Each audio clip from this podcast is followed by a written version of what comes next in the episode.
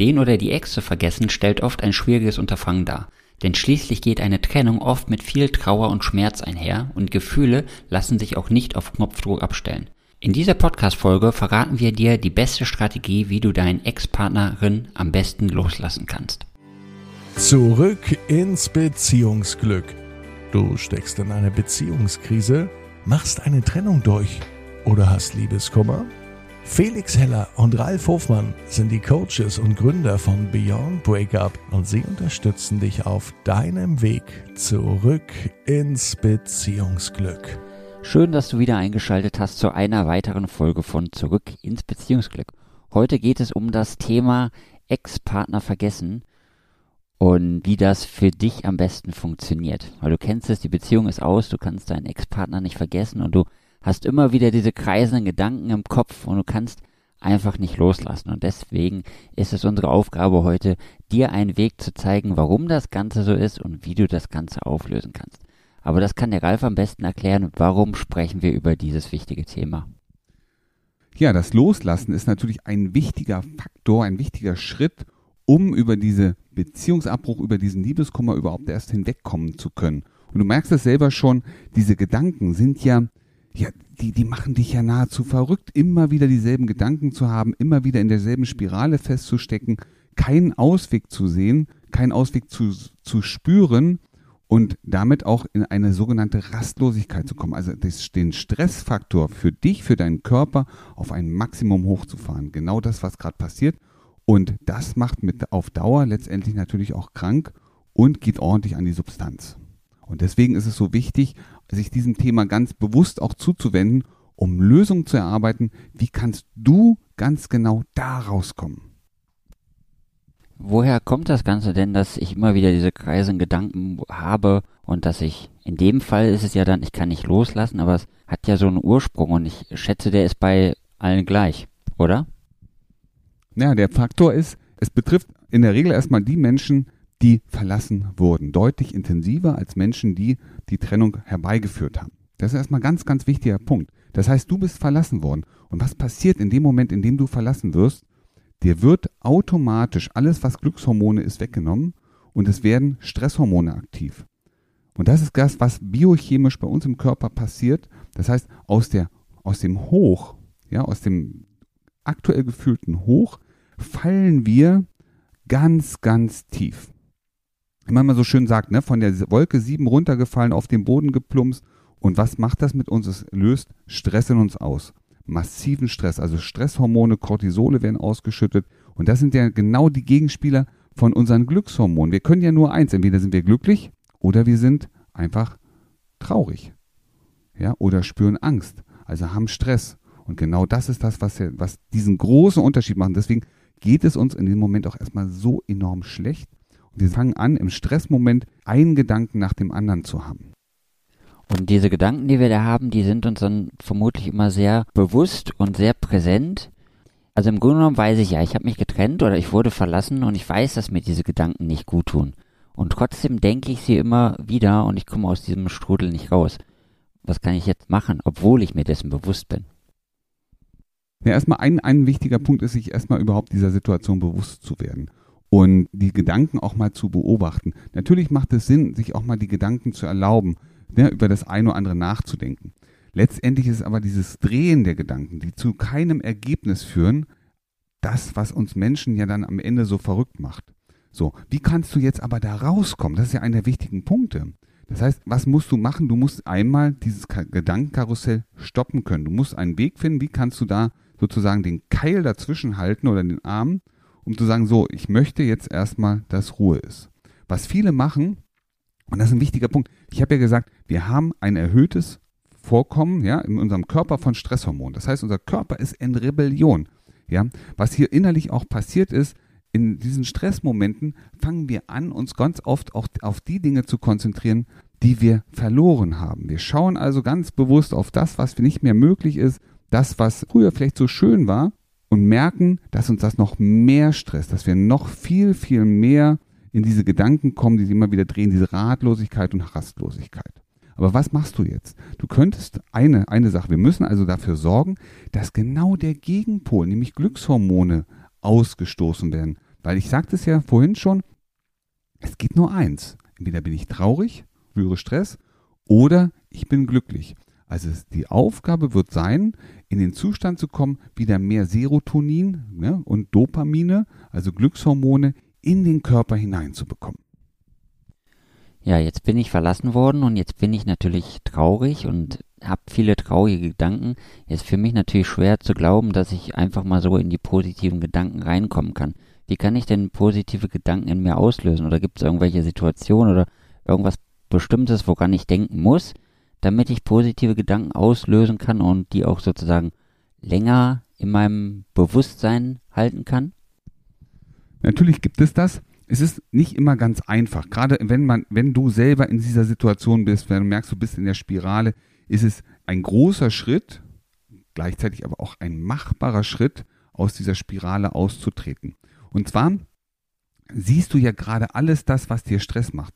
Das heißt, vor deinem inneren Auge, in deinem Gedanken, siehst du ja genau die Bilder und hörst die Stimmen, die in dir diesen Stress auslösen. Wie ich schon sagte, ne, die Dinge, die nicht mehr möglich sind. Vielleicht sagst du dir auch selber, dass du es nicht wert bist, dass du nicht gut genug bist.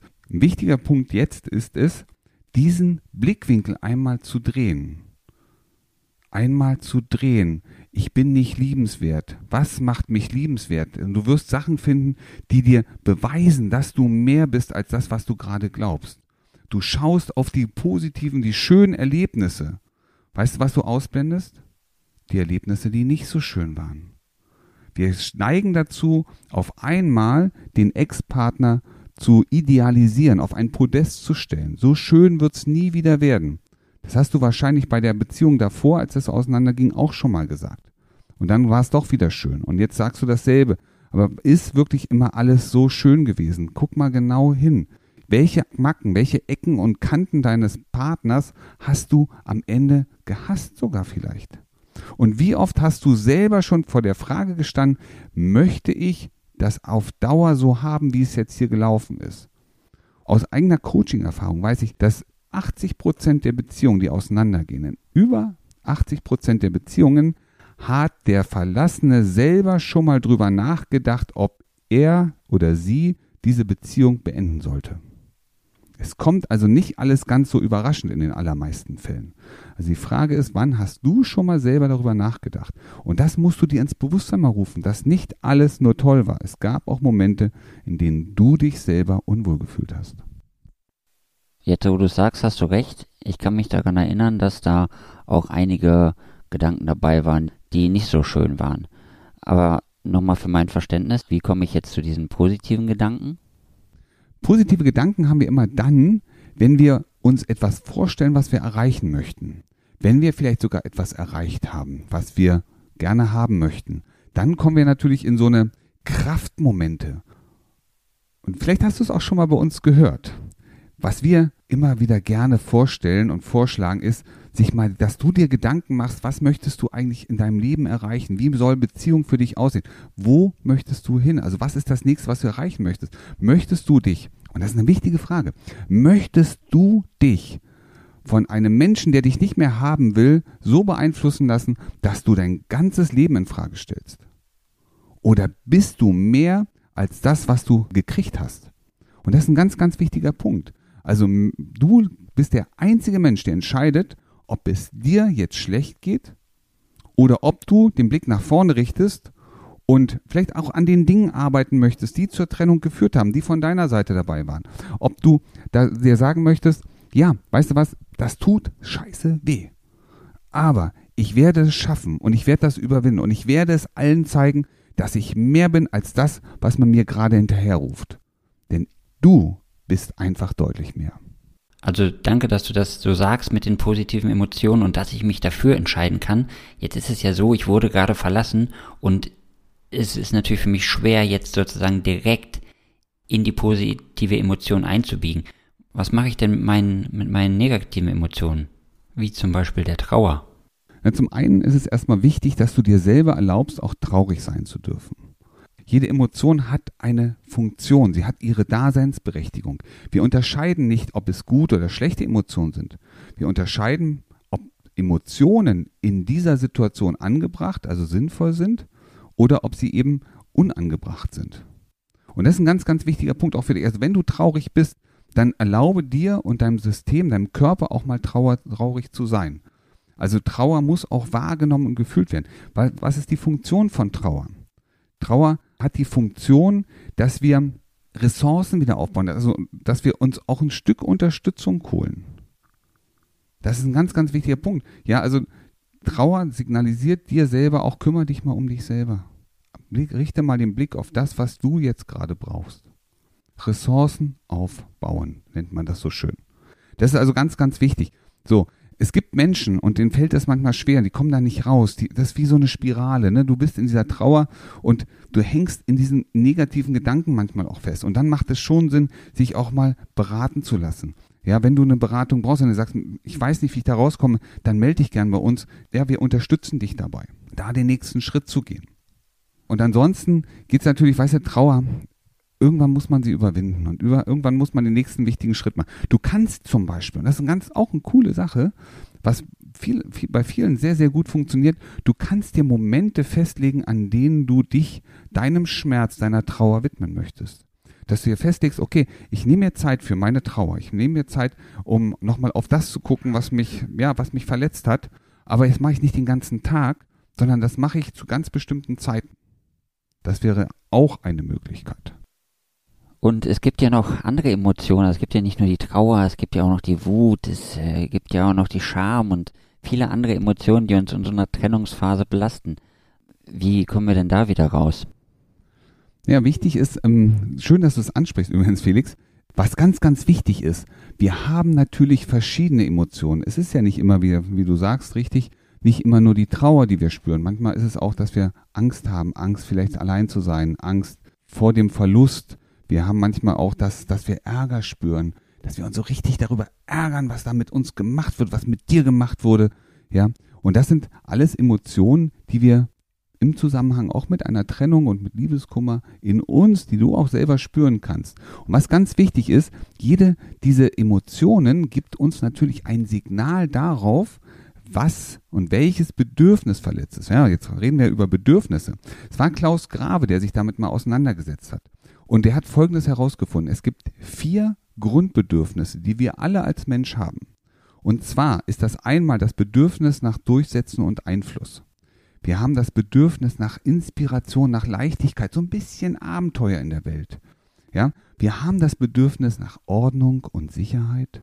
Und das vierte Grundbedürfnis, das ist die Harmonie und Geborgenheit. Und in jedem dieser Bedürfnisfelder, nehmen wir das mal Felder, stell dir vor, das ist ein, das ist ein, das sind ja, wie eine Art Tabelle, ja, vier Ecken. Ja, ein Stück Papier und in jeder Ecke ist eines dieser Bedürfnisse. Ja, da ist das ähm, ne, Durchsetzen Einflussfeld, auf der Gegenüber haben wir dann Inspiration, Leichtigkeit, dann haben wir unten in der Ecke Harmonie und Geborgenheit und auf der anderen Ecke haben wir ähm, Ordnung und Sicherheit. Und in jedem dieser Felder ist natürlich eine Emotion zu Hause. Und es gibt ja, wie ich schon sagte, keine guten oder schlechten Emotionen, sondern sie sind funktional oder nicht funktional. Und immer dann, wenn du Angst spürst, wenn du sagst, ja, da ist so eine Sorge, dann ist dein Bedürfnis nach Ordnung, nach Sicherheit nicht erfüllt. Wenn du traurig wirst, wenn du merkst, dass da Trauer ist, dann ist dein Bedürfnis nach Harmonie und Geborgenheit nicht erfüllt. Wenn du Ärger spürst, ja, wenn du dich ärgerst, dann ist dein Bedürfnis nach Durchsetzen und Einfluss nicht erfüllt. Das heißt, diese Emotionen geben einen guten Einblick, eine gute Resonanz darauf, wo ist denn eigentlich ja, die Verletzung? Was genau in dir ist es, was verletzt wurde? Das heißt, wenn du merkst, ich bin traurig, ist dein Bedürfnis nach Harmonie und Geborgenheit nicht erfüllt. Und wenn du da jetzt was gegen tun möchtest, wenn du sagst, oh, wie komme ich da jetzt raus? Welche Emotion ist es denn, die dieses Feld stärkt? Ja, das ist ja die wichtige Frage. Es ist gerade verletzt, ja, dein Bedürfnis nach Harmonie. Du möchtest das jetzt wieder stärken. Du möchtest raus aus diesem traurigen Moment.